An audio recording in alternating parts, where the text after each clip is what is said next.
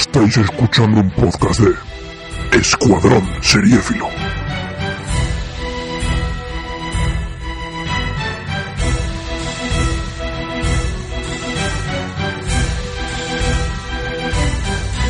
Pues buenos días, buenas tardes y buenas noches. Otro día más estamos aquí en Escuadrón Vikingo. Y cómo no, al otro lado de la pantalla, al otro lado del micrófono, mi gran compañero Carlos. Hola, ¿qué tal? ¿Cómo estáis? ¿Cómo van estas semanas de espera en nuestros capítulos? Espero que hayan ido muy bien y que no os haya sucedido nada muy malo. Algo malo tiene que haber sucedido porque con tanto día de por medio siempre ocurre algo que no nos Sí. gusta. Pero espero que haya sido muy leve. Confiemos, confiemos. Bueno, pues eh, empezamos nueva temporada, temporada 2 de la serie Vikingos. Empezamos además bastante fuerte Sí, empezamos con, con, con las escenas. una buena cabalgada. fuerte. Empezamos. Y, y poco más, vamos a darle, porque la gente estará ansiosa aquí de, de escuchar qué tenemos que decirles sobre este capítulo y, y nada. Eh, Adelante. Exactamente.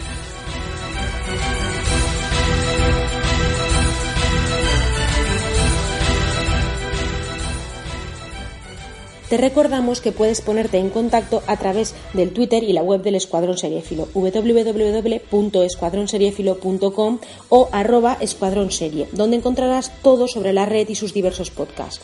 El de las vías de contacto del Escuadrón Vikingo, e e.s.vikingos.gmail.com y nuestro Twitter, arroba e-s-vikingos o los de los propios colaboradores, arroba carmax y arroba alexillo97.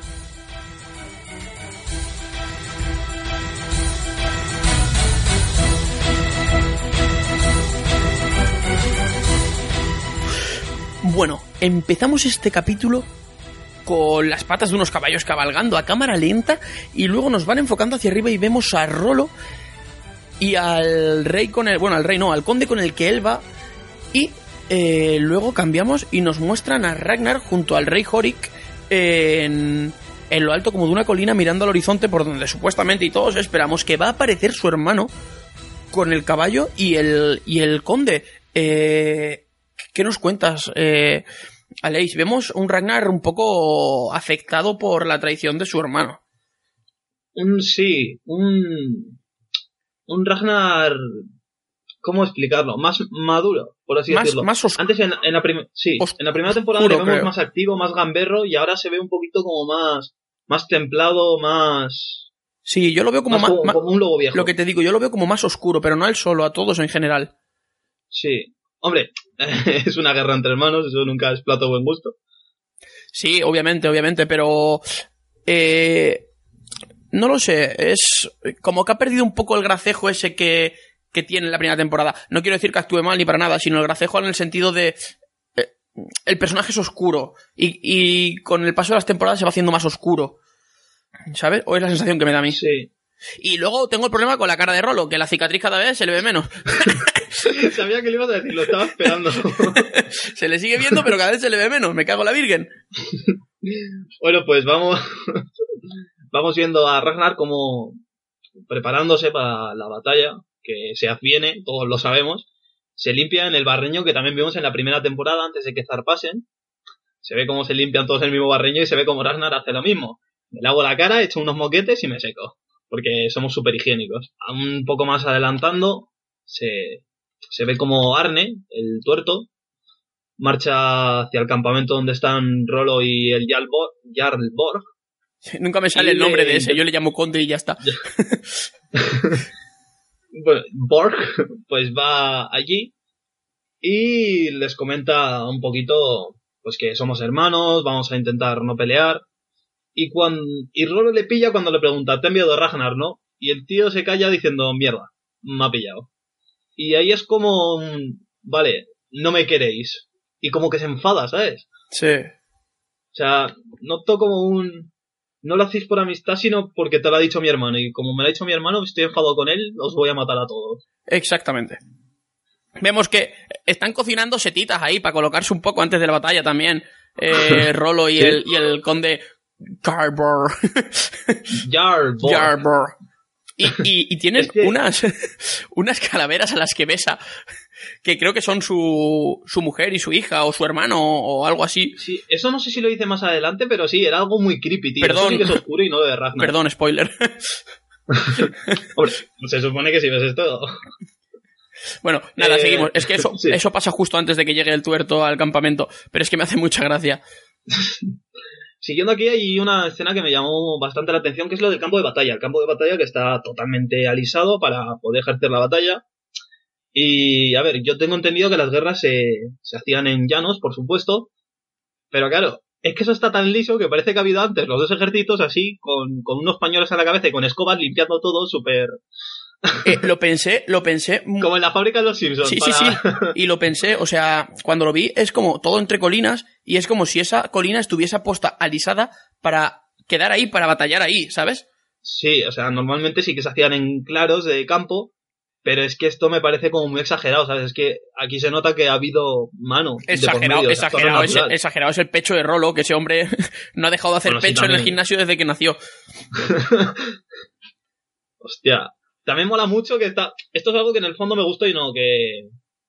Están en formación y Rolo literalmente parte la formación de escudos con su pecho descubierto. Que dice, sí, tiene mucho flow, pero estás jodiendo a todos tus compañeros digo. porque una vez se rompe la formación. Tiene un pecho hasta arriba. Es una cosa que me gusta mucho de Rolo. Todos con sus escuditos, todos con sus cosas. Él en primera línea sin escudo ni pollas. Ya, es ese que más setas habrá tenido que meter. Seguro. Aparte, aparte que creo que es el mejor, el mejor guerrero de ellos, pero también creo que es un poco, eh, no lo sé, no sé por qué va en primera fila, porque en realidad, como yo lo veo, es el típico guerrero que se queda en la parte de atrás, como Floki. Sí, que se queda en la parte de atrás y con su hacha danesa. Claro, y cuando se parten las Pues- formaciones es cuando él entra en acción de verdad.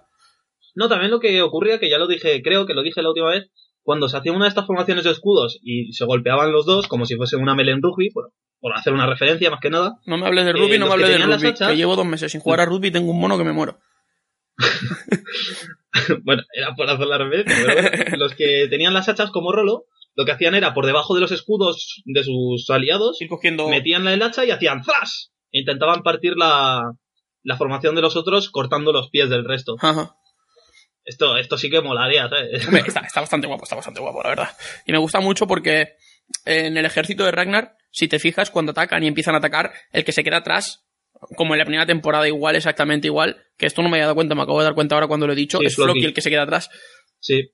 Lo he dicho acordándome de la primera temporada y aquí es exactamente igual. Que está muy chulo. Además, he visto cómo se rodaba esta escena. En lo típico de cómo se rodó y eso. Y es una puta pasada cómo la rodaron. Pero es una pasada. Y la escena en la que están saltando por arriba y les clavan las lanzas. Eh, lo de que están saltando, mira, esto no sé si lo conté la última vez, pero por si acaso lo voy a repetir. Eh, mucha gente piensa, a ver, es una estupidez, eso en principio, ¿vale? O sea, es una estupidez hasta cierto punto. Quiero decir, una vez están los dos muros chocando, eh, atrás también hay gente con escudos, y lo que se hacía varias veces era, entre dos personas bastante fuertes, cogían un escudo y uno de que era más, más ligerillo, se subía a ese escudo y lo que hacían era impulsarle. El tío cogía la carrerilla, saltaba y con el, y con el impulso del salto y del escudo le lanzaban hacia arriba, sobrepasando la- las filas enemigas. Sí. ¿Qué hacía? Al estar ese en, atrás de las filas enemigas, él empezaba a cargarse gente. Y ahí se establecía el dilema, que es o nos le cargamos pronto o nos tenemos que dar la vuelta Y para rompemos, matarle. Por lo tanto, los otros avanzan. Eso es, romper la formación. Y si te logras romper la formación, o sea, ahí es un punto estratégico muy bueno. Porque es, o le matamos cuanto antes, como ya he dicho antes, es, o me matan, o nos giramos a alguno que tenga escudo y entonces ya rompo mi formación y la gente entra, o dejo que él me mate a mí. Hasta vencer su, su formación, la enemiga, y entonces ya gírame para matar. Exactamente. O sea, eso es po- una estrategia, pero ¿qué ocurre? Que pasan estas cosas, que también hay gente con lanzas. Y, y que si te lanzas por el medio de una puta lluvia de lanzas, espérate un poco, macho. No, sí. No, no, no, ahí a tope, ¡zas! Al pecho. Yo eso lo veo así, lo veo como lo típico de que empezaron a hacer las peleas con escudos, vieron que eran muy efectivas y empezaron a aplicarla. El primero que lo hizo, ¿vale? ¡Pum! Y empezaron a aplicarla a más gente. ¿Qué pasa? Que vieron que llegaba un momento en el que la batalla se podía hacer eterna y escudo contra escudo. Y buscaron una manera de romper las formaciones y una de las maneras era esa. ¿Y cómo la contrarrestaron? Dejando a gente atrás libre. Porque imagino que los primeros que saltaran por encima y rompieran la formación ¿Sabes? Es lo típico, es como, yo monto esto, vale, para combatir esto tengo que hacer esto, para combatir esto tengo que hacer esto. Entonces poco a poco se iban avanzando, iban suplementando eh, la estrategia que tenían. Sí, lo que sí que se ve aquí mucho es que, que también pasa, eh, es que, es que, a ver, me, me da un poquito de, de jibiri cuando veo que todo el rato abren y cierran las formaciones, ¿sabes? Porque ahí, Yo, por ejemplo, que gracias a mis compañeros del club de grima hemos practicado formaciones, pues te das cuenta de, de cómo funciona una formación, una buena formación, Y no se parte y de nunca. lo que hacen aquí es totalmente espectáculo, que claro, está, está hecho para eso, ¿no? Porque si no sería un coñazo, hay que decirlo. Pero claro, yo lo veo y en mi interior es como lo del tenedor. Tengo esa perra de, esto no está bien, Te esto no está bien. No, no, a ver, es que eso es totalmente ilógico. Si tú tienes una Sí, formación hecha, un abres un escudo en la formación para lanzar una lanzada, clavársela a alguien y lo, y lo cierras el escudo y cierras la formación Sí. otra vez. O sea, Sí que se hacía mucho eso también de abrir una formación que entre uno le cascaban y cerraban la formación. Claro, o sea, Eso también se hacía mucho. te veo a ti un poco distraído, que estás un poco más flojo, abro, te meto dentro de la formación, te tiro hacia adentro y cierro la formación. Y es uno menos que tenemos que matar porque, hombre, lo, hemo- lo hemos metido dentro de nuestros hombres, está muerto seguro. También depende de qué tipo de formaciones, porque hay, por ejemplo, en una en la que el escudo del compañero tuyo, tú lo enlazas con tu con parte de tu escudo y lo cierras con tu codo. Sí. Entonces eso es impenetrable. O sea, te lo digo por experiencia, es impenetrable. ¿Qué ocurre?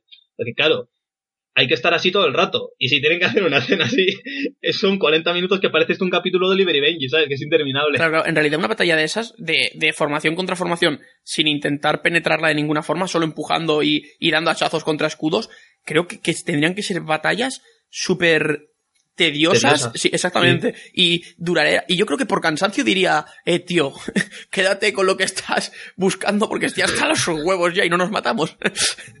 Oye, que mira, que yo ya... Oye, que mira, que me he cansado, que te quedes tú esto. Bueno, pues siguiendo un poco con la escena de batalla, vemos Bueno, escudos, hachas, Un- lanzas, eso, que te un segundo te iba a decir. Eh, salta rolo por lo alto de todos. Muy fuerte. Correcto. Entra dentro de, de la formación y se pone a matar gente como si no hubiese mañana. Hasta que Correcto. llega un tío que le medio planta cara, que es Floki, medio planta cara, porque no le planta ni cara, porque Rolo No, le, no, le pega una paliza que es brutal, pero es que todo el resto de gente que se le pone por delante la mata como si nada. Pero como si nada, le parten el hacha y sigue, y sigue, y tres empujándoles para devolverlos adentro de la formación, y, y aún así consigue llevarse a Floki. Pero aquí, por ejemplo, mira, esto no me gusta. Eh, sí, o sea, está Rolo ahí, que además le parte el brazo, pero luego está ya el Borg, el Jar Borg, perdón ahí, Sí. que está como, como si nada, ¿sabes? está simplemente mirando como Rolo intenta matar a Floki y luego le parte una costilla a Floki, que es como, ¡soy útil! ¡Le voy a partir una costilla! No, yo creo que lo deja más como. A ver, él sabe la relación, yo creo que había un poco entre Rolo y. Y Floki. Yo creo que lo deja un poco más para. Mm, no sé. En plan, pégale tú más, Rolo. No, pero luego, por ejemplo, llegan Thorstein y Arne, que Thorstein le pega un pepinazo con el escudo y Arne se queda peleando contra Rolo, mientras Thorstein se- y Ragnar se van a Se Floki. llevan a Floki, sí. Y es aquí cuando eh, el Jar Borg vuelve a la batalla y se quedan Arne y Rolo, que para mí esta es una de las escenas más tristes de toda la puta serie. Pero con diferencia. Ah. Bueno, aparte, aparte de esta. Porque es que además... Sí, perdón. No, es que esta escena entera para mí es como muy triste. La traición del hermano, la traición de, de, de uno de los mejores hombres de él. Y, y bueno, y la muerte de, de, De Arne, sí. de Arne, que Que además... buah, es que además es, es muy épica porque intenta cazar con la espada, se la clava en el, en el estómago y le alza como... Buah, lo empala, lo empala, tío. Sí, sí. No, lo empala, no. A ver, lo empala. Lo deja clavado en la pica, tío, en lo alto, ¿sabes? Pero es la mirada esa que le lanza Arne antes de morir, como de, de- eras mi hermano, ¿sabes? Y luego es cuando este le levanta con una epicidad máxima, eso sí, y ahí es cuando Ragnar ve, A ver, a, fu- bueno, a Ragnar y fuerza lo levanta, lo levanta, vamos, pero lo levanta como fuerza bruta, puro rolo. Además, aquí vemos al puro rolo, ¿eh? De verdad. sí, sí, O sea, rolo en esencia. Y luego es cuando nos cambian el, Por favor, espérate, que estoy, termi- estoy terminando de ver la escena. Esta no puedo pasarla. disfruta, no, yo tampoco la estoy pasando, o sea, mientras hablamos la estoy viendo porque es que es demasiado épica. Es que cómo, cómo, cómo lo levanta eh, eh, eh, con...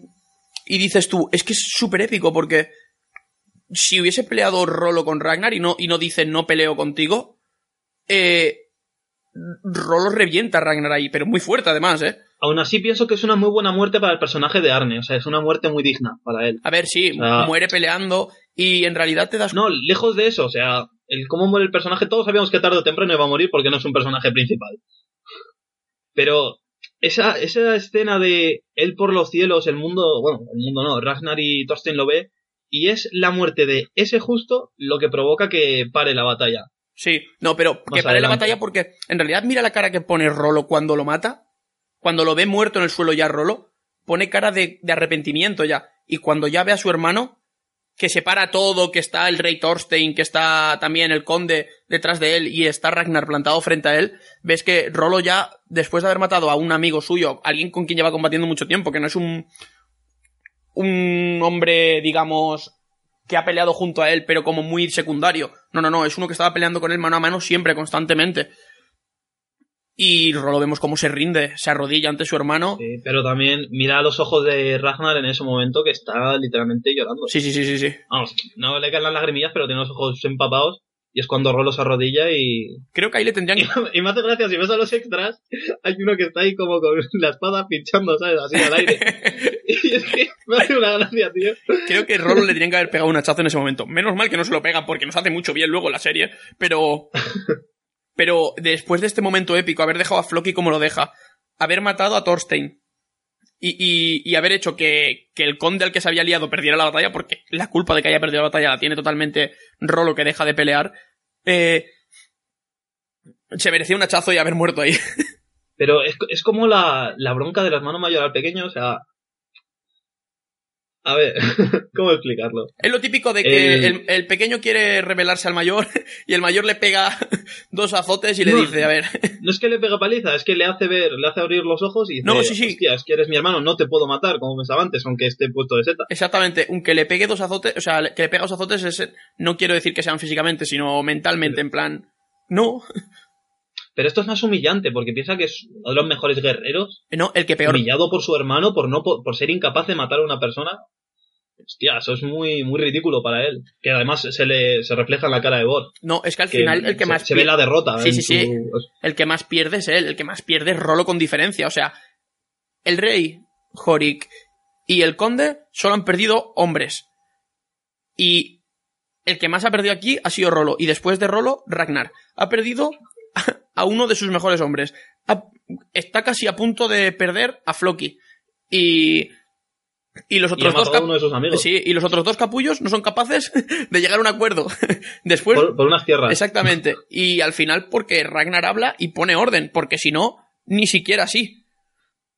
Sí, además, ahora avanzando un poquito más, eh, se ve la escena en la que ya empiezan a, a deliberar un poquito lo que sería el tratado. Se ve a Floki en el suelo muy afectado. Y, y aquí yo creo que está el, el puto mejor discurso que, que se lanza en, en toda la serie de Ragnar de que no quiero derramar más sangre de los jóvenes. O sea que esto está muy pero que muy bien. Y, y llegan a un acuerdo por él. Si no, hubiesen seguido que- batallando, pero vamos. Eh, al final un tercio de las tierras, o sea, un tercio, un tercio de los beneficios de las tierras de, del rey Horik serán para Yalbor. Sí. A lo que este lo rechaza y Ragnar media diciendo no, vámonos a Inglaterra a conseguir nuevas tierras. Y repartiremos las tierras de Inglaterra entre todos. Y son más ricas que estas y no sé qué. Y el rey Horik se pone en la, en la posición de Ragnar. Y dice que su intención es unirse a él para viajar hacia el oeste. Y el conde Jarlborg eh, acepta. Y se dividen las tierras como había quedado con el rey Horik y aceptan ir con él. Cosa que en realidad es una alianza muy potente. O sea, Sí, Estamos hablando del conde Ragnar, que tiene bastantes hombres, del conde eh, Yalborg, que tiene bastantes hombres, y de un rey. no, eh, es el conde Borg porque Jarl significa conde. Ah, ¿sí? sí, Hostia, no lo ¿no te sabía. El primero era el Jarl Haraldsson, pero le llamaban conde también. Hostia, es verdad. Qué fuerte. ¿No te lo, ¿no te lo dije? No, Yo pensé que sí. no me lo dijiste y lo peor es que me acabas de dejar a cuadros porque me cuadran muchas cosas de la serie ahora. ¿Cuánta gente se llama Jarl en la época? Exactamente, me quedaba muy flipado. Y, y bueno, y sigo pensando que el que más pierde en esa batalla es, es Ragnar Sí, y, bueno, Rolo, Rolo y pero a la vez que Rolo, Ragnar porque No, pero Ragnar tampoco pierde tanto, porque en el fondo gana como dos aliados por, por voz, pero por lo menos gana aliados. Sí, pero Porque tiene al hombre que le hace los barcos, lo tiene medio muerto. Y. y a ver cómo llegas tú ahora a tu aldea y llevas a tu hermano atado y hecho una mierda y se lo explicas a la gente, ¿sabes? ya, tío. Buah, es que eso es un buen Es marrón. que ¿eh? la escena cuando llegan, la escena cuando llegan de la cara de la gente en el muelle es brutal. Bueno, en el puerto la gente mira cómo, cómo llegan, ve que llegan muy maltrechos y muy hechos polvo, y cómo bajan a Flock y vemos que Elga está muy afectada, y cómo van pasando Ragnar y Rolo y le pegan una paliza a Rolo mientras que va caminando y va pasando. Y eso, es que eso no lo entiendo. O sea, es como si desde el barco cogiesen y gritasen, ¡eh, que Rolo nos ha traicionado! A ver, no, pero yo creo que la gente, yo creo que la gente tiene que saberlo porque llegas, todos tus compañeros hechos una mierda, tú atado y eso, algo malo has hecho. A ver, sí. Pero es que esto parece el pasillo de un instituto cuando vas a ir a mear antes de que empiecen las clases, ¿sabes? Y está todo el mundo en el pasillo ahí, ¡papá! Bueno, eso, y vemos como todos miran a Rolo con una cara que, como diciendo, Desprecio. eres un hijo de puta, y él mirando al suelo, no levanta la, la mirada para mirar a nadie, ni siquiera a... Que aparte Siggy cuando lo ve también exactamente. se le parte el alma. Sí, sí, sí, sí, sí. Y bueno, y luego nos cambiamos y... Y sí, vemos a Ragnar, que está ya en su casa, dice que ha muerto el tuerto. Y pregunta de esto, ¿Arne? Dice, claro que sí, no. Bueno. El caso es que cuenta un poco la historia Y lo dice, Rolo lo mató, y entonces... y que Floki de que no sobreviva. Sí, Siki pone cara de, de tal y dice lo de que Floki no podría sobrevivir a las heridas y por culpa de Rolo también. Bueno, en fin, que cuenta, cuenta todo lo que pasó en la Pero- lucha que hemos contado anteriormente. Y ahora viene lo mejor, que es el la Gerza. Todos te queremos, pero no es el mejor momento para hablar. que es justo cuando le pregunta sobre Aslof. Dice, ¿quién es esa tal Aslof? Y dice, ¿qué te ha contado el crío? y bueno, el caso es que después de la discusión Ragnar se enfada y, y tira una mesa en plan de, ¿eh? que le jodan. Es que la guerra creo que ha elegido el peor momento para mencionárselo, ¿eh? A ver, pero es que en el fondo yo no entiendo, porque la Gerza le puede, o sea, Pero me le puede encanta, combatir. me encanta la cara de Bjorn cuando se lo dice. La cara de Bjorn es un puto poema. Es como, no sé si la he cagado o he hecho bien. Y bueno, tras tirar la mesa, ya dice lo de, no deberíamos de, de sacar nuestros trapos sucios frente a los otros. Sí, pero primero he tirado toda la mesa y, y todo. Y ya es cuando se está limpiando, entra la garza por el fondo y le pilla, bueno, empieza a co- coger inmo- inmobiliario, joder, mobiliario y a lanzárselo y de nuevo pues vuelven a darse de leña Como siempre, Hasta que- a pegarse hasta sí. que hasta que Ragnar la, la coge por banda, por así decirlo. la apacigua un poco y bueno. Y ya dice que no, que eres la única que amaré y no sé cuál. Pero me, me gusta la posición de la Gerza, de que el otro se disculpa y la otra que no. O sea, ahí tiene un rodillazo, admítelo. Sí, sí, sí, sí, sí, sí. O sea, que me, a ver, la escena está muy bien porque le coges de la, a la de los brazos, pero vale, pero tienes un rodillazo en toda la huevada. Me hace mucha gracia lo de lo de la siguiente escena en cuanto cambia lo de Bjorn cuando le dice a, a Ragnar ¿Por qué estáis la Gerza y tú así? Y coge Ragnar y le dice, tú sabes por qué. Y coge y le dice, ¿y no puedes disculparte por lo que has hecho? Como si fuera tan fácil, ¿sabes? Y dice, no es tan fácil con tu madre. y es ahí cuando le enseña Ragnar un, un dinar. O sea, a ver, ¿cómo era? Eh, bueno, el caso es que hablan de...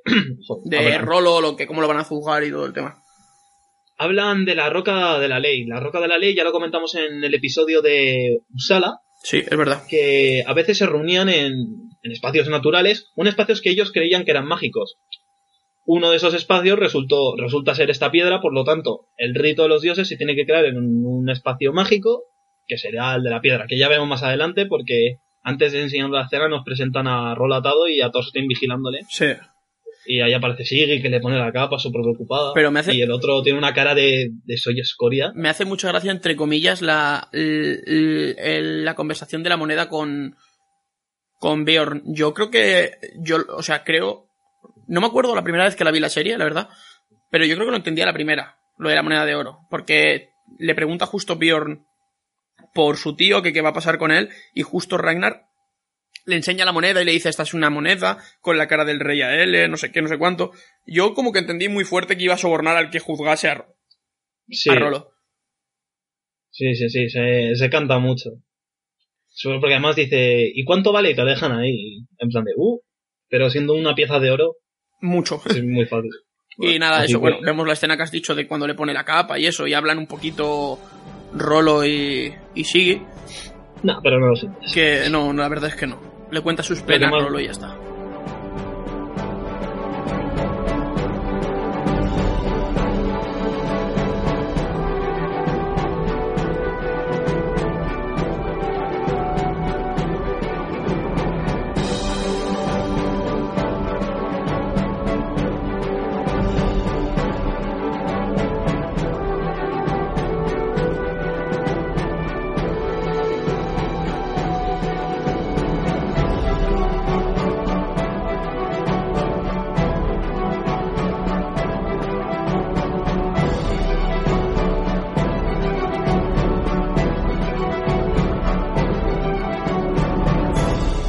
Escuchando Escuadrón Vikingo.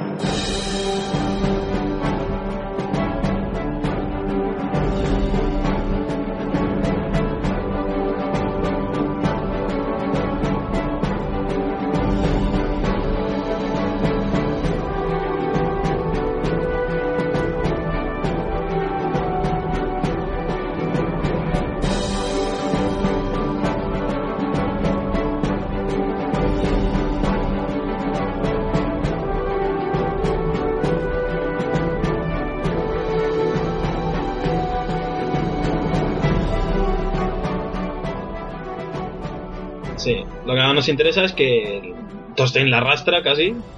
Sí, a ver, la gente le Thorstein, Thorstein está, un- es- creo que es el que está un- más enfadado de todos. No más decepcionado, Sí. pero sí más enfadado. No, porque no, si te acuerdas cuando, por ejemplo, en el capítulo en el que conocen a, a Aslog, cuando la ven desnuda, va Thorstein con Arne. Thorstein y Arne siempre han estado muy relacionados. Eh. Y aparte, la relación que tienen en general la, los pueblos nórdicos era de fraternidad. Y que maten a un hermano tuyo no, Yo- no hace mucha gracia. Esto sí que es verdad que yo al principio sí que pensaba que eran hermanos, hermanos de verdad. No me parece mucho, La, pero... la primera vez que vi la serie, ya, pero como siempre iban juntos y eso, Sí, pensé sí. que era hermano- luego ya me di cuenta que no, pero, pero al principio sí. Sí, pero Thorstein está muy, pero que muy afectado. Es más, está todo el rato diciéndole a Ragnar que le, que le quiere matar. Sí, sí, no, y cuando se sabe la sentencia, que va- vamos, en pocas palabras, el juez dice que los dioses han, deci- han decidido salvarle y que tampoco se le puede juzgar por haber querido aspirar a más de lo que, de lo que tiene, de lo que quiere, Sí. y que si no está muerto ya y no murió en la batalla en la que estuvo luchando es porque los dioses no querían matarle, y fin. Ahí en el fondo tienes razón, porque te estás ahorrando un muy buen guerrero. Sí, sí. Bueno, y Ah. ahí vemos como lo que dices tú, Thorstein se vuelve loco y se lo dice a Ragnar, que deberían matarlo, deberían matarlo, y Ragnar dice que, que hay que obedecer a la, a la ley. a la ley sagrada. Dice que tú eres el conde, tú mandas. Y dice, ¿y quién es el, el que pone las leyes? ¿Es solo una persona? Y dice, no, está en la piedra sagrada. En la piedra sagrada nada se cuestión. Exactamente. Y le, le acaricia así un poco el brazo diciendo, venga. Y vemos como a, a Rolo le sabe hasta mal. Y luego vemos la escena de la mano de, del tío con la moneda de oro, la besa y bueno, y se va. Sí, pero ahí justo antes se ve una ligera sonrisita de, de Ragnar. Sí, como diciendo, me he salido con la mía. Y bueno, como siempre aquí, ¿qué tenemos, Elais? ¿Una escena de qué tenemos una escena? La siguiente. Los fiordos, Dios, cómo me mola. es que, ¡buah! me pierde, tío, ese paisaje. Exactamente. Y nada, y vemos a Ragnar en el puerto, subido en los barcos y eso, y vemos cómo Rolo se le acerca, y bueno, y luego Ragnar se acerca hacia él, y se miran intensamente. Estos dos personajes se miran siempre muy intensamente, parece que se vayan a hacer el amor en cualquier momento. Bueno, malos hombres, tío. Y, y Rolo le dice la frase que le define durante toda la serie, bajo mi punto de vista, que es quería brillar con mi luz propia. Y una vez estaba allí se lo dijo que no había brillo. Se lo dice, no había brillo. Está muy bien. Y Está muy bien esta escena de perdón. Sí, Ah, sí, Te transmite lo que quiere transmitir, además sí. la cara de los dos lo acentúa bastante. Además, yo pensaba que después de esto, eh, Rolo se iba a pirar de allí. Eh, yo también, de la aldea, ¿verdad? Sí, En plan de, adiós. se iba a ir y no, resulta Pero no. que, que, bueno, intenta irse, pero Siggy le acaba convenciendo para que no se vaya. Sí, pero como el personaje de Siggy tampoco nos importa mucho, nos saltamos de la escena. Exactamente, que, que Rolo no se, Porque ese es el resumen. que Rolo no se va, Le, fin. le convence. Y bueno, y luego vemos a Ragnar sentado en la, en la arena. Tu piel morena. Sobre la arena. Y, y bien, habla, le hacen una especie de plegaria a su hija fallecida, a Guida. Y nada, pues, tras la plegaria. Estoy avanzando el capítulo, ¿vale? Sí, sí, estoy escuchando el clic del ratón. Tra- tra- vale. Tras la plegaria vemos como Ragnar se despierta un poquito.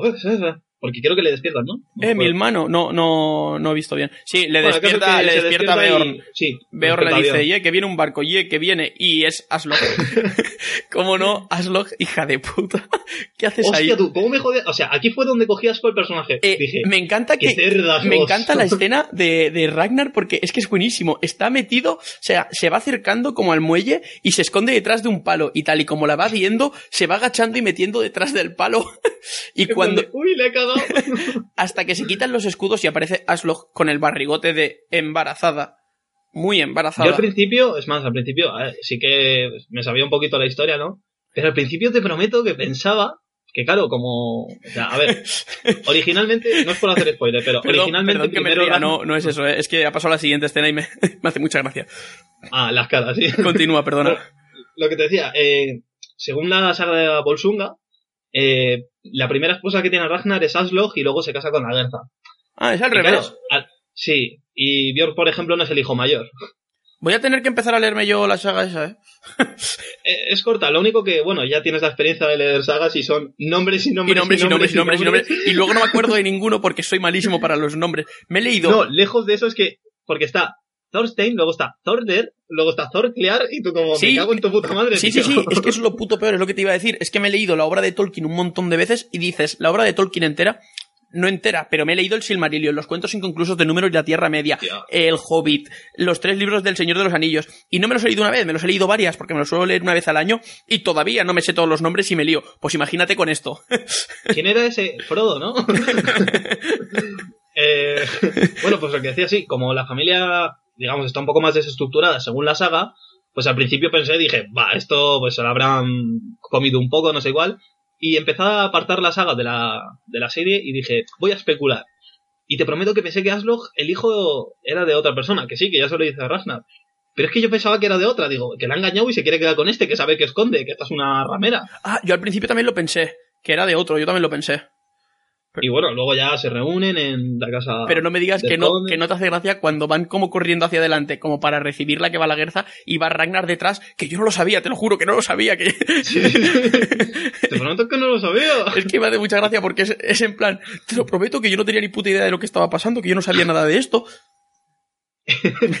Lo que mola es como se le queda mirando a la guerra, que ve que tiene el bombo, y le mira a Ragnar como, "Ih, no sabía yo que estaba ahí. Y, pero es que Ragnar se esconde otra vez detrás de ella como si se escondiera detrás del palo que se ha escondido antes, ¿sabes?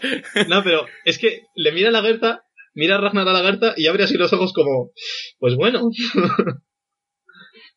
y luego ya es cuando están en la cena, que por cierto aquí se ve una cabra, en la, bueno, una cabrita, Me hace, En- me hace mucha gracia. Es que en la mesa. pues A sería... mí lo que más, más gracia me hace es que a partir de ahora, en la serie, Ragnar va a tener muchas cabras en los brazos. Y a mí lo que me hace mucha gracia es que no puedo, no puedo dejar de ver esta escena y cómo se la presenta Ragnar, te lo juro. Es que Oh, sí. me parto el puto culo. Aquí es, pu- es puro Travis Fimmel, ¿eh? O sea, da igual en la Sí, película sí. que la haya visto, donde la haya visto, esa cara siempre Es su la pone. identidad. Y cómo la Gerza mantiene el tipo, pero vamos. Ole. Y aquí nos hablan de una cosa que ya te he comentado antes. Sí. de, del mito de, de Sigurd que mató a Dragon Fafnir y de Brunilda, su, su madre, bueno, su esposa. Sí. Ay, me toca relatar. Sí, pero espera, es que me hace mucha gracia lo de la cabra, porque le mira a Aslog como porque, a ver, Aslog es una princesa que la han criado siempre como una princesa y como que no. Pero claro, los Sí. otros vienen de una granja y están con la cabra por ahí y ella los mira como diciendo, pero esta gente de, de dónde pollas ha salido. No, pero sí que mola mucho ese choque de, de alta de alta gama y de, de una gama más baja, ¿sabes? Porque la garza es como más bruta, ¿sabes? De, a mí me da igual, yo si quieres te parto la cara. Y la otra es plan de, no, yo tengo aquí a mis guerreras para partir la cara. Es que me encanta. Y, oh, y cuando Aslog dice, oh, me encanta esto. Dice, ¿te acuerdas, Bjorn? ¿Te acuerdas de mí? ¿Te acuerdas de qué soy? Dice, cuando fuimos a ver el Yasri, dice, no eras, no eras literal, sí, eras un árbol. Y no quiero saber nada más de ti. Y Es ole. que Beor no sabe dónde meterse en verdad, ¿eh? El pobre, pobre No, chaval. no, Bjorn es tajante como su madre, tío. O sea, ¡tía, zasca! Dice que eso creó una unión entre los dos y dice, no, no lo hizo. No estamos unidos. no quiero una unión contigo. y se pone a beber y yo, qué puto amo el chaval. Bueno, pues remontándonos un poquito a lo que he comentado antes, de que hay que relatar aquí un poquito, vamos a relatar un poquito lo que es la historia de, de Sigurd y de Brunilda. Ay, bueno, principalmente Brunilda dice que es una escudera. Escuderas en nórdico antiguo se decía Skadmo. Y de eso ya hablaremos más adelante porque ya hemos escuchado varias veces en la serie que la Gerza también es una escudera. Sí. Entonces, ahí hay temita de lo hablar, pero hoy no. Ya, en otro momento. Así que bien, ¿quién fue Sigurd?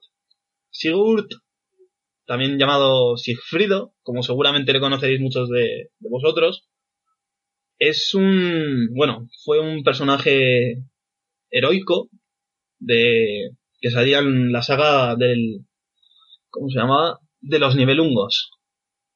Es más, la saga de los nivelungos, el cuento más famoso es el del anillo del nivelungo, en el que se basó Tolkien para hacer su gran saga El Señor de los Anillos. sí, sí, muy fuerte además, ¿no? Sí, sí. Sí, eh, ahora vamos a leer un fragmento de esto, un fragmento, un resumen, y para que os enteréis un poquito. O sea, Sigfrido, o, o Sigurd, fue un niño al que abandonaron sus padres que vivían en un castillo y le dejaron por ahí hasta que un enano le acogió en su fragua y lo que hizo fue cuidarle en su cueva. Pero ¿qué ocurre? Que este enano era como un proscrito, se puede decir. Ay, ¿Cómo explicarlo? Le expulsaron de- del reino de los nivelungos, que era el de los enanos. Estos enanos eran expertos en minería y orfebrería y poseía- poseían un fabuloso tesoro que se guardaba en una gran cámara próxima a la superficie. Un dragón llamado Fafnir protegía el tesoro. ¡Smaug! O sea, me las has quitado, me las has quitado de la boca, ¿sabes? sí, el- el- lo que es el libro del Hobbit se basa en este... No, sí, sí, lo sé, lo sé. Llevo tatuada, relato. llevo tatuada la montaña y el dragón. Hostia. vale. Hasta ese, hasta ese punto, ¿vale? Bien, pues según creció Sigurd o Sigfrido, el, el enano Mimir, que se llamaba, el que la cogió, le fue, fue tratando, vamos, vio que el chaval tenía las pelotas bien puestas y lo que hizo fue enseñarle las armas, enseñarle el manejo de las armas con la esperanza de que algún día este venciese al dragón Fafnir y le quitase a los nivelungos sus riquezas. Entonces llegó un momento en el que ya, pues, después de todo el entrenamiento, este se enfrentó contra Fafnir pero no tenía una espada lo suficientemente buena, así que Mimir forjó la espada llamada Balmung, con unos fragmentos de una otra que encontró en el bosque, que algunos dicen que la había fabricado el mismo Odín, o sea que se supone que esa espada es de herencia odinesca, por llamarlo de alguna manera, Me encanta, me encanta. Odinesca. odinesca. Y si, y si no existe, ahora sí. Ahora sí. Vamos a hacer un propio vocabulario de nuestro programa. Bien, pues tras una dura batalla, Sigfrido logró clavar la espada en el corazón de la bestia, que murió entre rugidos y coletazos que fueron ya inútiles. Cuando el dragón dejó de moverse, Sigfrido se bañó en su propia sangre aún caliente. Pues Mimir le había revelado que si éste eh, hacía eso, ese baño, se volvería invulnerable. Pero una pequeña hoja de lima se quedó pegada a su espalda y dejó un punto débil que la sangre del dragón no llegó a tocar. Esto se representa muy bien en una película que se llama El Anillo de los Nivelungos de 2004. Mira, no lo he visto. Es del director Uli Edel y para mi gusto es una de las mejores películas que retratan este, este, este relato. Hostia, pues me la, me la- o sea, me la apunto. Yo de pequeñito me he visto mil veces esta película y jamás me cansaré, me parece un peliculón. A ver, no es la mejor película del mundo, pero lo que quiere representar lo hace muy bien. Es, es difícil es- encontrar una película de vikingos que sea buena, buena, buena. Sí. Muy Por difícil. ejemplo, cuando la que habla de Beowulf, Sí, una así hablando lo más relacionado, sí. del famoso Beowulf no tiene nada que ver con el relato Para. y no hablemos ya de Thor. Para nada. Y Beowulf, eh, tú has visto las dos de Beowulf que hay, ¿no? Has visto la que sale Angelina Jolie. no vi solo la primera. Vale, pues la Angelina Jolie es una película que está, está bien, es, no es una super... Porque sale Angelina Jolie. No, y no es una superproducción, pero casi. Y yo que sé, a mí me gustó, pero la ves y es en plan, pues vale, si cuenta la historia de Beowulf, pues si tú lo dices me lo creo, ¿vale? Si tú lo dices bien. Sí, es como la que hablamos de Antonio Banderas, la de... Ay, no me acuerdo el nombre ahora. La que él representaba a Ben Fadland, este gran Sí, la del guerrero, la del guerrero número 13, que me- a mí me Eso daba es. puto cáncer esa película, bueno, me sigue dando. que tú la ves y dices, vale, este es a Ben Fadland, pero no tiene nada más de rigor histórico esa peli. bueno, pues, pues tras, tras vencer a este dragón y tras haber conseguido esta especie de inmortalidad, bueno, esta especie no, esta inmortalidad, esta semi-inmortalidad, Sigfrido dijo, pues, adiós herrero, voy a buscar nuevos desafíos porque me apetece. Y del tesoro de los nivelungos rescató un casco mágico que lo volvía invisible, a que no lo llevaba puesto, y un anillo. Un anillo muy hermoso que según una antigua maldición traía la muerte a su dueño. no sé si me suena de algo. No sé si me suena de algo. Eh, así pues, Sigfrido siguió con sus aventuras y se dio cuenta de que, esto también te va a sonar de un cuento, de que había una, chica hermosa en una isla del hielo, donde se encontraba un castillo rodeado por un muro de llamas, en cuyo patio una hermosa doncella vestida con una cota de malla yacía dormida sobre un escudo. Así pues, Sigfrido saltó por encima de las llamas y despertó a la joven con un beso.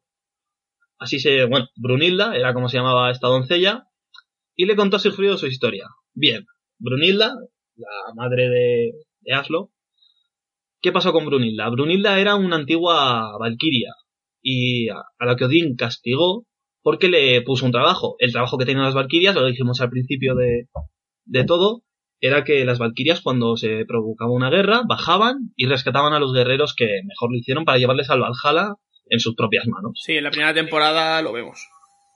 Entonces lo que ocurrió fue que Odín para castigarla la pinchó con una aguja mágica y la maldijo. No sé de qué, son- de qué cuento me sonará, de cultura popular. Y la dijo, bueno, la dijo, no, la castigó en este castillo rodeado por un muro de llamas y que solo un joven que la besase la podría despertar. Brunilda tendría que llevar siempre una vida humana y casarse con el hombre que pudiera liberarla de esa prisión de llamas. O sea, estaba obligada a casarse con Sigfrido o Sigurd. Sí. Y así, así lo hizo, se casaron y Sigurd, como muestra de, de amor, le entregó el, du- el, el dueño, joder, le entregó el anillo a ella. El anillo maldito. Así que, eh, tras estar un tiempo casados y todo eso, dijo Sigfrido, ¿me quieres de aventura? Cariño. Y dijo la otra, vale, tronco, vete. y así se fue. y lo que, lo que hizo, pues, se volvió al reino de donde volvía, de donde eran sus padres, Sigfrido, y se encontró con que había un nuevo rey, que era el rey Gunther, viajó de nuevo a su antiguo país y se encontró con la, bueno, con la capital, con las tierras del rey Gunther, que estaba acompañada de su, de su vasallo Hagen y de la hermana del rey que se llamaba Crimilda. Al llegar Sigfrido, sintió deseos de, oye, de ver al rey Gunther, sus tierras y todo, y viajó hasta, hasta Burgundia, que era el reino donde se hospedaba este rey, en donde eh, pues trabó amistad con el rey y se enamoró de su hermana. Y esta pues fue correspondida por él. Pero un día, un bardo islandés empezó a contar la historia de que había una, una mujer llamada Brunil- Brunilda que contaba un poco la historia de que quien quisiese casarse con ella tenía que batirse en combate. Pero hasta aquel momento nadie superó dicho combate. Así que Gunther dijo, me cago en la mar, voy a irme yo hasta Islandia, voy a vencer a Brunilda y la voy a tomar como esposa. Brunilda, la Brunilda de antes, vamos. Pero Sigfrido sabía que, que eso excedía un poco la capacidad del rey y este, pues, iba a pisparla. Así que intentó convencerle para que no lo hiciese, pero no logró. Pero Gunther le pidió que le ayudara. Así que lo que hizo Sigfrido, al principio se negó, y luego cogió, se puso el casco, aquel que le hacía invisible, y ayudó, vamos. Y lo que hizo fue ir con el rey hasta... Vamos, fue con el rey, él con el casco en invisible, y en el combate fue, fue Sigurd el que manejó la espada. Entonces ganó este combate y al final pues Brunilda quedó derrotada y esta aceptó para ir a casarse con Gunther. Vale, hemos estado hablando de Brunilda y de que Sigurd, la Sigfrido, perdón, ayudaba al rey. Pero ¿por qué ayuda al rey sabiendo que tenía que luchar contra su esposa? Pues porque eh, Grimilda, esta mujer tan mala, eh, con otra aguja maléfica, por así llamarlo, pinchó a, a Sigfrido en su punto débil y lo que consiguió fue a través de ese hechizo que olvidase todo. Entonces olvidó que Brunilda era su esposa. Por eso ayudó al rey Gunther a, a derrotar a Brunilda para luego casarse con ella. Pero es que Brunilda aún así no reconocía a su marido, sabía que ahí pasaba algo y ella ardía en celos de estar en, en los brazos de Sigfrido. Y tras discusiones con su cuñada, con, con Crimilda, lo que hizo Brunilda fue marcharse de Worms y no volvió nunca. Brunilda se volvió al Valhalla, según cuenta la leyenda. Abandonado y humillado pues Gunther culpaba a Sigfrido de la marcha de su actual esposa, de Brunilda. Y el vasallo suyo que hemos dicho anterior, Hegen, lo que hacía era decir, si es que tenía yo razón, porque Sigfrido no había que fiarse, no sé cuál. Y claro, Gunther decía, jolín, me gustaría matarle, pero es que es invencible. O sea, se bañó en la, en la sangre de Fafnir. Pero Hagen, el vasallo, le convenció para que dejase el asunto en sus manos y él, por X o por Y, pues consiguió que Grimilda revelase el secreto de Sigfrido, que era que la espalda tenía... El punto Tenía débil que- en el que no lo habían bañado en sangre de dragón. Y así pues, eh, ella le dijo lo que pasó y Hagen organizó una cacería. Todos se fueron a cazar que sí, que no, papá, papá, papá, nos vamos en nuestros caballos, vamos por unos ciervos. Y cuando se quedó a solas con Sigfrido, cogió y le clavó una daga por la espalda, atravesando su corazón. Y así murió Sigfrido. ¿No te recuerda Una- un poco a Tiles también? Ese es el del talón, ¿no? Sí, solo un punto débil. Sí.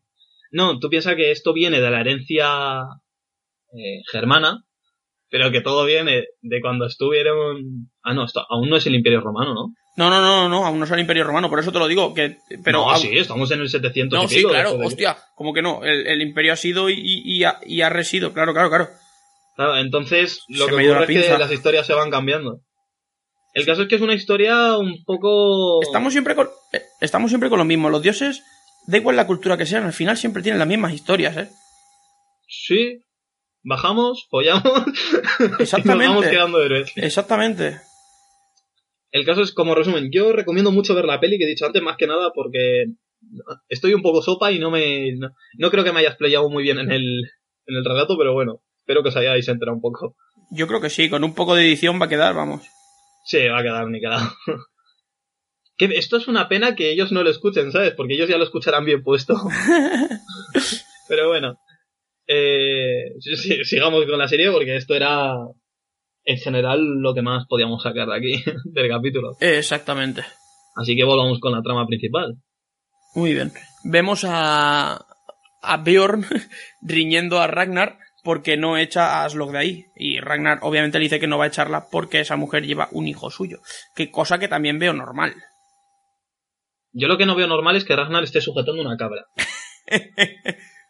Y bueno, luego vemos a Sigilla Lagerza en el telar ahí, pa, pa, pa, pa, pa, pa, pa, que la verdad además, bueno, que es como se hacía antaño, ¿no? Que esto de que metes entre los hilos y tiras hacia arriba. Y sonaba así literalmente. Pa, pa, pa, pa, pa. Pero que la ves ahí hilando a, a toda mecha. Y está discutiendo con Siggy en plan de, ay, pero... ¿Tú te crees todas esas historias de Brunilda y Sigurd sobre él? Y dice, yo lo creo, es diferente a nosotros, es de otra gama. Me gusta, me gusta que lo llames Gama. Eh, es que no sé cómo llamarlo. No, no, no, está bien, está bien. Bueno, el caso es que, sí, que discuten y que llegan a la, a la conclusión de que hay que hacer algo. que no se hemos enrollado para nada. Y bien, nos cambia la escena, Floki ahí que está, que sí que no, con un ojo medio abierto. Básicamente Y- lo único que puede abrir. Y Bjorn está, ay, Floki, ¿estás bien? Y dice Floki, eh, chaval, que aún no estoy muerto. Dice, pero no gracias a ti, Ragnar. Que ahí se ve esa relación de amistad que tienen. Y, eso, pues le siguen curando. Y ya está, están cuidando a, a Floki, no pierde su gracia, se sigue riendo, medio muerto y con dolor, pero se ríe. Dicen que siempre hay que tener humor. Y nada, y bueno, vemos como un poco más adelante ya nos ponen como que ha pasado bastante el invierno y ya vemos como Floki está más recuperado y ya está en el salón con ellos, lo entran al salón, lo sientan en la mesa y vemos como la princesa Aslo les trae comida cocinada por ellas, que vamos, que esto verde, básicamente, verde y pescado. Sí. Pero me hace, me hace mucha gracia, dice, no sabe, dice la Gerza, Y la has visto, la has visto a, Torste- a Thorstein, la cara que pone Thorstein al final cuando lo deja encima de la mesa, como diciendo, seguro que esto es comida. esto no es carne. Eh, poco pescado y es hierba que no coloca, pero ¿para qué quiero yo esto? a mí dame setas, que yo ya... me gusta que la Gerza además toma aquí las riendas de, de la escena, por así decirlo. Dice, no sabía que supieses cocinar, y dice, no, se ha sido mis criadas. Vaya. se queda con la cara de, uy. Bueno, y Floki No, sin no, preguntar ya se pone a jabar. me encantan esas escenas porque se van a, o sea, va a haber varias así durante la serie y cuando siempre ponen a Ragnar en medio y el pobre no sabe qué hacer para estar bien con las dos. Me gusta porque en toda la escena tiene esa sonrisita de, sí que no. Sí, no, tiene la sonrisita de ¿qué hago? Haga lo que haga, la voy a liar. Si no es con una, es con la otra. Y si no es con la otra, es que es muy fuerte. Pero bueno, Y es cuando comenta a la Gerza lo de que hay condes que tienen dos esposas y la otra se siente totalmente ofendida. Obviamente. Eh, por supuesto. Y nada, pues la Gerza enfadóse. Es el resumen de la, de la escena en general. Sí. Y luego es cuando están en la cama. Y cómo, que- y cómo, Y- y cómo Ragnar mete la pata muy fuerte diciéndole lo de las dos esposas. Sí, mete muy, muy al fondo la pata. Pues cambiándonos de escena ya les vemos ahí en el... ¿Cómo se dice? En- no iba a decir, iba a decir cátere, pero no. en el nido. En el nicho, sí, ¿no? Eh, bueno, yo he dicho nido, pero vale, me vale nicho. Bueno, da igual, el caso es que están en la cama y, y ya dice que, jolín, es que yo a mi hijo, que, que no puedo dejarla, que yo quiero tener a mis hijos, no sé cuál. Y la Gerza ahí se la ve ya decidida a tomar, a hacer un paso hacia adelante. No, sí, exactamente. La siguiente escena vemos cómo eh, la Gerza está empacando todo para irse. Y vemos cómo Thorstein habla con, con Bjorn diciéndole que va a tener que tomar una decisión. Y le intenta convencer de que se quede con Ragnar Lodbrok porque su padre es Ragnar Lodbrok. Que parece una tontería, Ragnar- pero es el, Ragnar es- parece una tontería, pero claro, en esa época, el nombre de su padre, el primer hombre que ha conseguido viajar al oeste y eso, tenía que influenciar mucho. Sí. Hombre, en esa época y en, bueno, en cualquiera no, pero más acercándonos lo de, soy hijo de... claro. Y bueno, pues ya vemos a la Gerza montando en el carruaje. Y vemos ahí. cómo Bjorn ha decidido quedarse con, con Ragnar y no ir con, con la Gerza. Y vemos que Ragnar no está, cosa rara, pero luego nos damos cuenta de que es que la Gerza ni le ha avisado. Sí, que además Ragnar vuelve de caza, que vuelve con un conejo en las manos, Exacto. atado por las patas, Bjorn está en la mierda, totalmente de acuerdo. Normal que Y, esté en la mierda. y dice, ¿qué ha pasado? Y dice, madre se ha ido. Y este pilla el caballo y pa, pa, pa, pa, pa, pa. Y sale corriendo a buscar a la Gerza. Como también me parece obvio. Sí, por supuesto. Eh, llega hasta allí, detiene al caballo. A mí me hace gracia porque el conductor ni mete caña ni nada. El co- El conductor ni pincha ni corta. Está simplemente ahí. Además coge a los caballos y dice, estoy aquí de relleno. Lo sé, pero me apuntan las cámaras. Y bueno, tienen la discusión. Sí. Y me hace mucha gracia porque ahí llega, llega, perdón, llega Bjorn corriendo. Y rollo, ¡ah, padre, madre! y dices, pero chaval, o sea, que tus padres han ido en caballo, tienen que estar a tomar por culo. Bueno, O sea, eh, cosas que hay que, hay que tener fe. Y bueno, pues luego Bjorn decide cambiar de opinión, dice que me voy con mi madre, macho, que te den. Y se dan, por así decirlo, el último abrazo entre padre e hijo, que esto es una, una escena cargada de sentimientos. Exactamente, hasta que pase mucho tiempo. Además, eh, Ragnar ahí mira a la Gerza con cara de odio, en plan, me estás quitando a mi hijo. Sí, no, pero lo mira con, con odio y con pena, diciendo, la he cagado. A ver, la culpa es totalmente suya, Sí. Obviamente. Y luego al final, pues, joder, es que este capítulo lo mola porque cierra muy triste, cierra con Ragnar lloroso. Bueno, y las cabritas por ahí por el bosque. ¡Eh, las cabritas, las cabritas!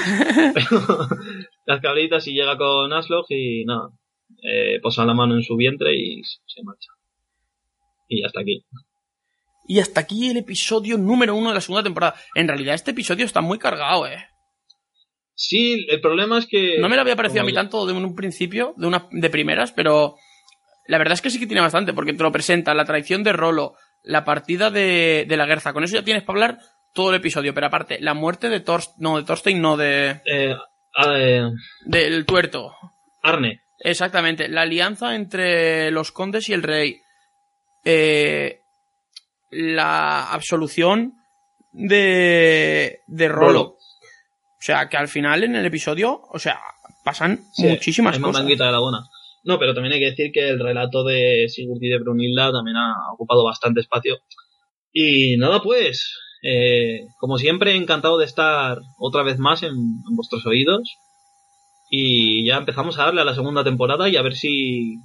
Un poco, voy a hacer un poco de spoiler, ¿vale? No hagan nada, no Eh, digan nada, igual, déjalo. Vale, no digo nada, pues le, va- le vamos a meter caña, es la cosa, vamos a meterle caña para ver si podemos llegar al final. Ya vale, es- lo voy a dejar ahí, al final. Que, que se lo encuentren. ¡Zas! En toda la cara. ¡Pa! ¡Ah! ¡Ah! ¡Ah! Me está gustando, más fuerte. ¡Ah! bueno, Veamos, como siempre ha sido un placer, así que nos vemos. adiós.